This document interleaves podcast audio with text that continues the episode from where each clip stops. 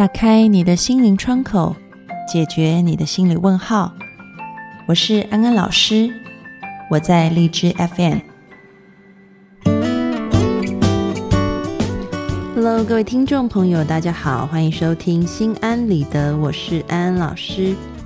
我们总会在生活中买上一堆用不到的东西，口红出新色号了，来一套；出去逛街，莫名其妙买回来一堆衣服，挂在衣柜里之后，可能有一些一次都不会穿，就不喜欢了。到了月底捉襟见肘，后悔自己的过度消费。可第二个月的工资一到手，依旧是买买买模式重启。我们应该怎么样规划自己的消费，使它合理有序呢？欢迎进入今天的讨论。其实呢，讲到要怎么样避免过度消费，今天安安老师就想从两个部分来探讨这件事情。一个呢，就是我们个人的部分；另外一个就是环境的部分。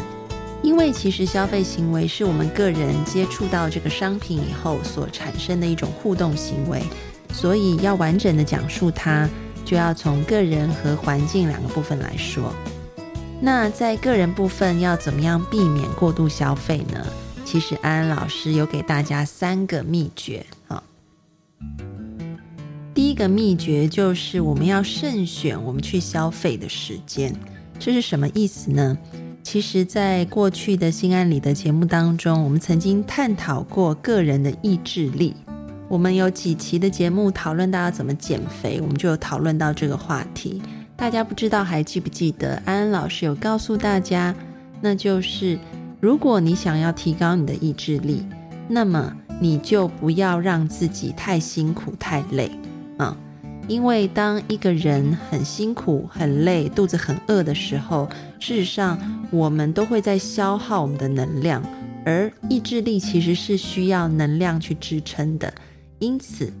同样的道理应用在消费行为上也是。我们要怎么样不受诱惑？很重要，就是我们要避开一些时间去做这个购物或者是 shopping 啊。什么时间要避开呢？那就是你不要在你很困的时候、很疲倦的时候去购物，也不要在你肚子很饿的时候去购物。因为研究都发现，当一个人在饥饿或者是疲倦的时候去购物，他就很容易进入一种冲动消费的模式，嗯，也就是他不会仔细的去思考他到底要买什么，因为他的意志力已经在这个疲倦和饥饿当中被消耗掉了，所以只要一有刺激来，他就很容易接受这个东西，然后想要去补偿自己，就想大买特买。所以呢，安安老师讲的第一点，你要慎选去 shopping 的时间，就是你要在自己吃饱饱和睡饱饱的情况下才去 shopping 啊。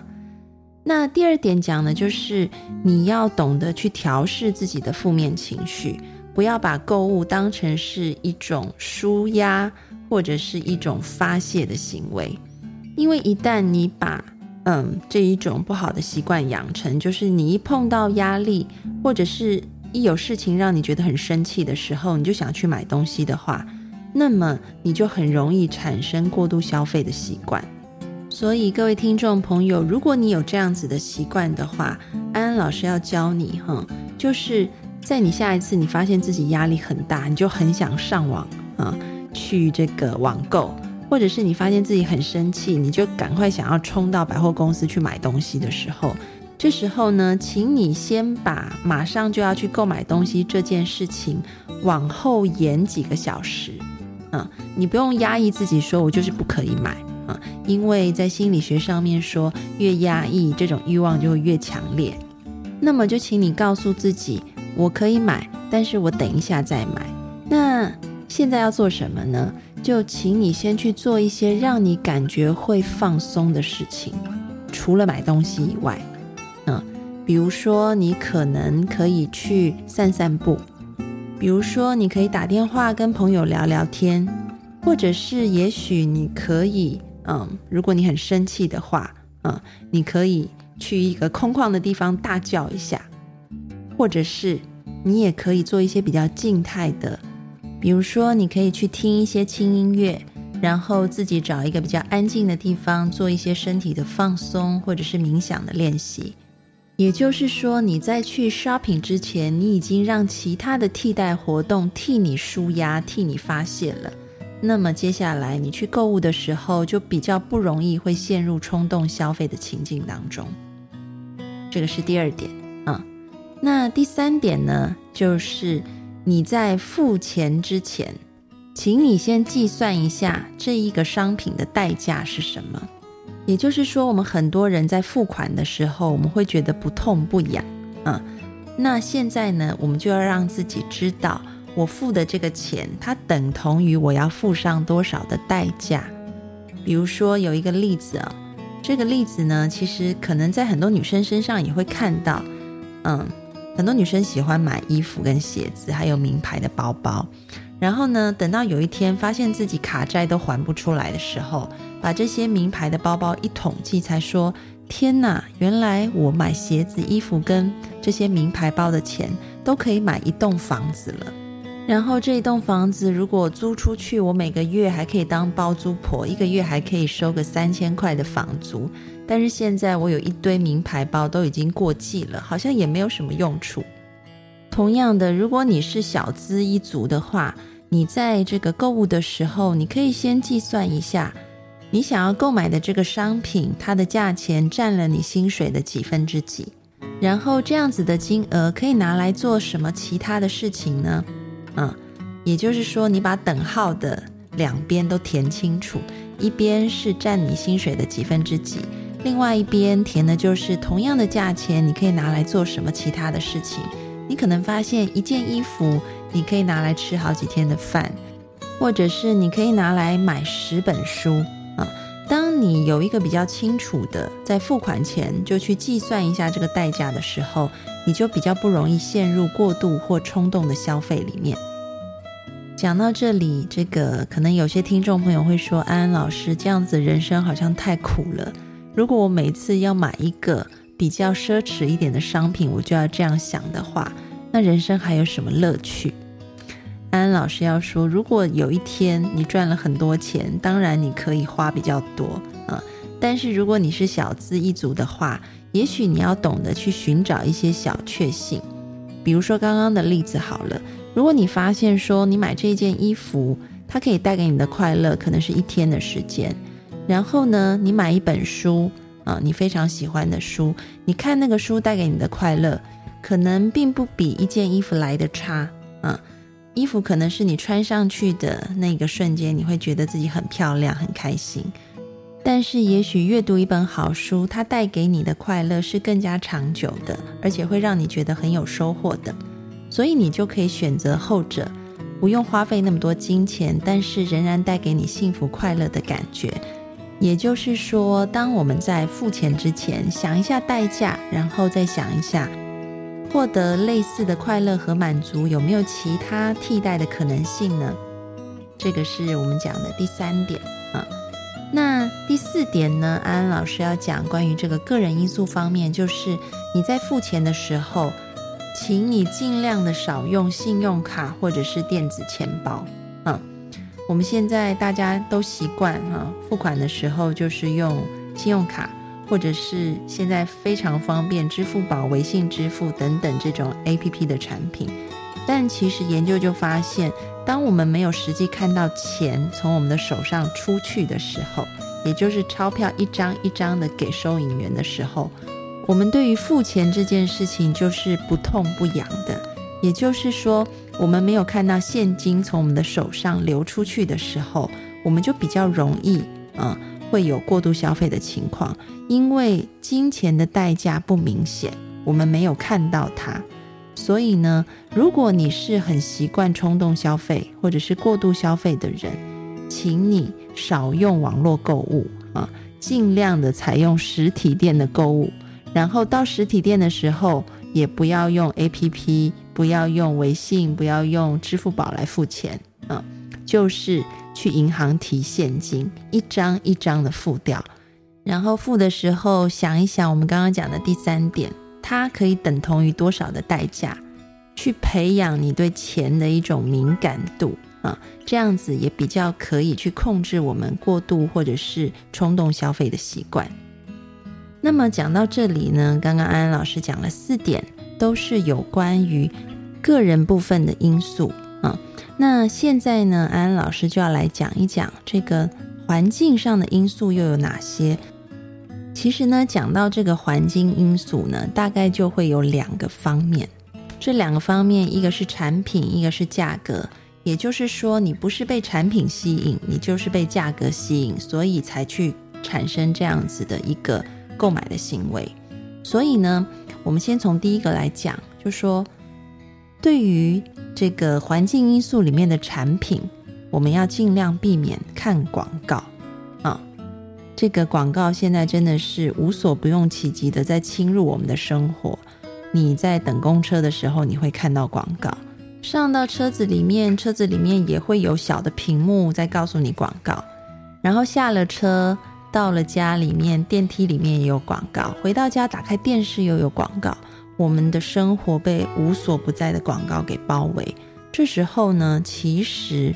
你要去培养一个觉知力，哈，这个觉知力就是你可以看懂这个事情背后到底在干嘛，嗯。嗯，我们说这个消费有一些是很实用的消费，比如说你每天都得吃饭，所以你进菜市场买菜，你买的菜不会是冲动的，不会是过度的，嗯。但是呢，如果今天你有一支口红已经够用，你买了十支类似的口红，因为广告出来了，你就得买的话，我们说这种冲动消费其实是现代广告的一个主打的呃趋势，它利用的是两个东西。一个叫差异化，这个差异化讲的就是呢，这个广告带给你一种感觉，就是只要用了它，我就会变得很特别，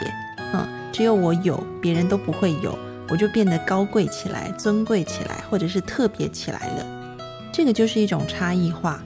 比如说用了这个口红，我就变成女神了，嗯，所以我就变得跟大家都不一样，只有我有，嗯，这个是我们讲差异化。另外一种呢，常常引起冲动消费的广告，它的内涵就是同才化，它要让你感觉到大家都有这件事情呢，是趋势所趋啊。那如果你没有的话，你就很落伍了，你就落在大家后面了。所以大家都有的东西，你怎么可以没有呢？这个就是我们讲的同才化。比如说这一支口红是今年最流行的色号，每个人的化妆包里都要有一支的。这个就是所谓的同才化。那当你下一次被这些广告包围的时候，你想要去很有冲动想要去买它啊，被吸引的时候，你就看一下，诶，这个广告它在引发我的同才化，还是引发我的差异化？只要你能看懂这件事情，你就发现自己好像比较不容易被牵着走，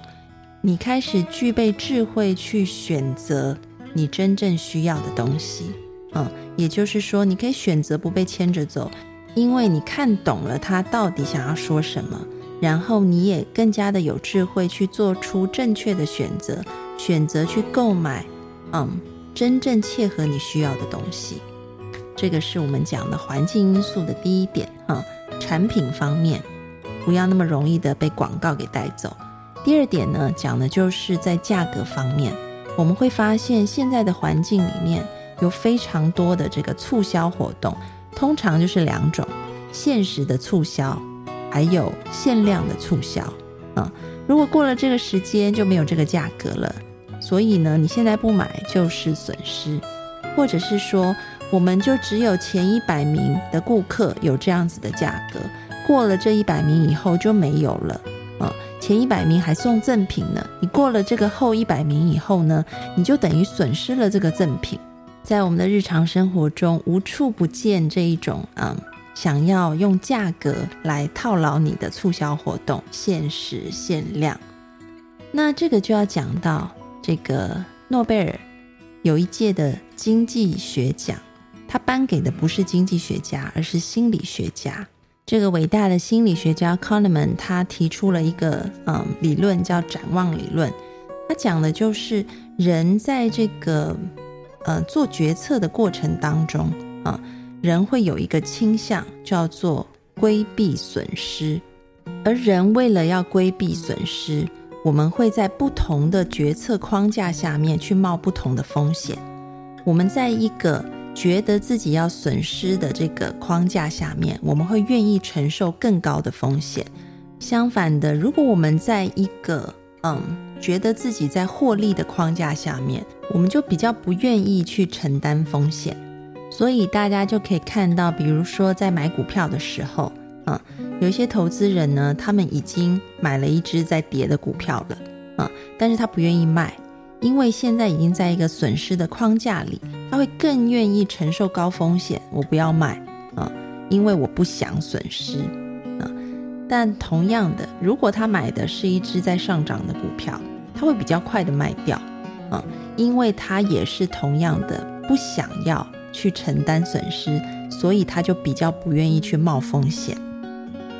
康德曼他得到这个诺贝尔经济学奖，就是因为他提出的理论是根据人性的理论，而不是像以往的这个嗯经济学家提出都是人是理性的，所以人应该是在跌股票的时候把股票给卖掉，在涨的时候反而要继续的持有。但是呢，就发现好像人并不是理性的，人在跌股票的时候，他反而想要抱着这一档股票。人在股票开始涨的时候，他会想要赶快卖掉，就是因为我们内在都并不是理性的，我们不是理性的人类啊，嗯，那么同样的，在这个促销里面，你也可以看到这一些限时限量的促销策略里面都隐含着一件事情，就是他告诉你，啊，你现在在一个损失的框架里，你现在不买，那就太不划算了，因为未来它就会涨价。啊，或者是它之后就没有赠品了，所以你是在一个损失的框架里，人被放在一个损失的框架里，我们的心理就会产生这一种机制，就是好，我愿意承受高风险，我不管这个东西好不好，反正我先买再说，啊，因为我不想要有损失，因为规避损失是人类面对经济决策里面一个非常非常重要的前提，也因此呢。安安老师就要告诉你，当你在下一次面对这些限时限量的价格促销活动的时候，你要能看懂自己的人性是怎么样子的被操作了。嗯，也就是说，我现在在一个损失的框架里，这个框架是广告商是卖家给我的，所以我会很想不顾一切，承受高风险的去买东西。但是这样子的做法并不是一个理性的做法。当你能够看透了。你就有了选择的智慧和能力。所以呢，今天的安心金句就是：了解自己，洞悉人性，增加智慧，重新选择，你就能当个聪明的消费高手。今天的心安理得就讨论到这里。如果你也有避免冲动消费的小秘招的话，欢迎你到心安理得的讨论区来留言给安安老师，也分享给其他的听众朋友。